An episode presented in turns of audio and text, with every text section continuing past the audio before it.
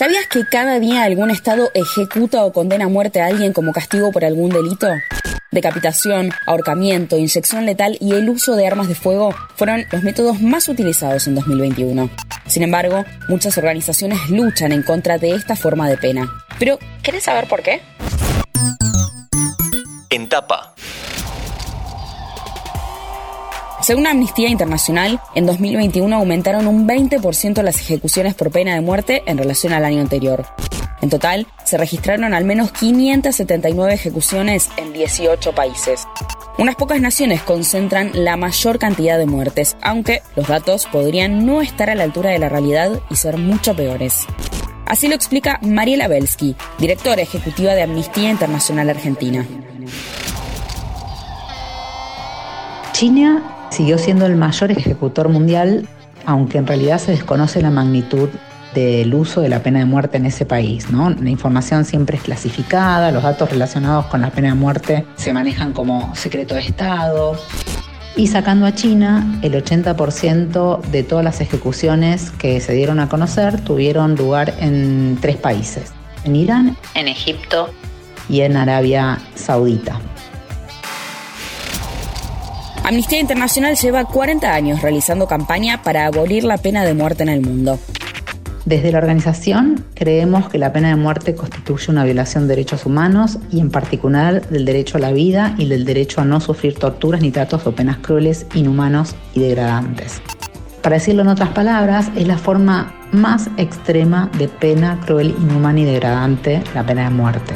Por eso nos oponemos en todos los casos sin excepción, independientemente de quién sea la persona acusada, o la naturaleza o las circunstancias del delito, o la culpabilidad o inocencia, o el método de ejecución.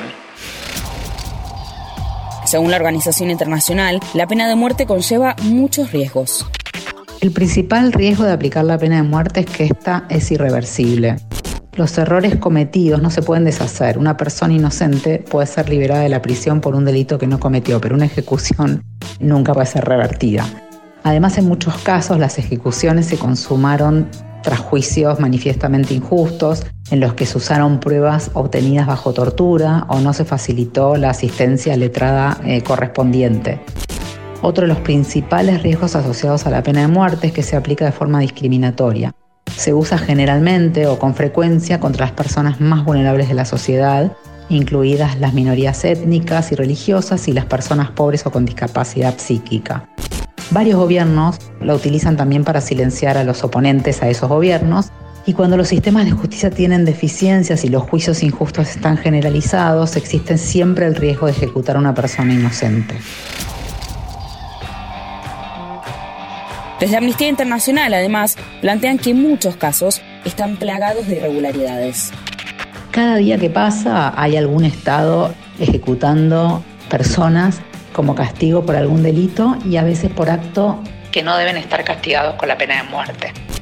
En algunos países esta pena puede imponerse por delitos relacionados con las drogas, mientras que en otros sí se reserva para los actos de terrorismo o los asesinatos.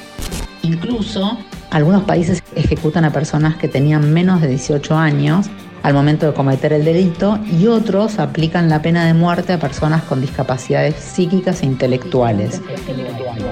También hay países que aplican la pena de muerte en el contexto de juicios sin las debidas garantías constitucionales o normativas que existan, violando claramente las normas del derecho internacional.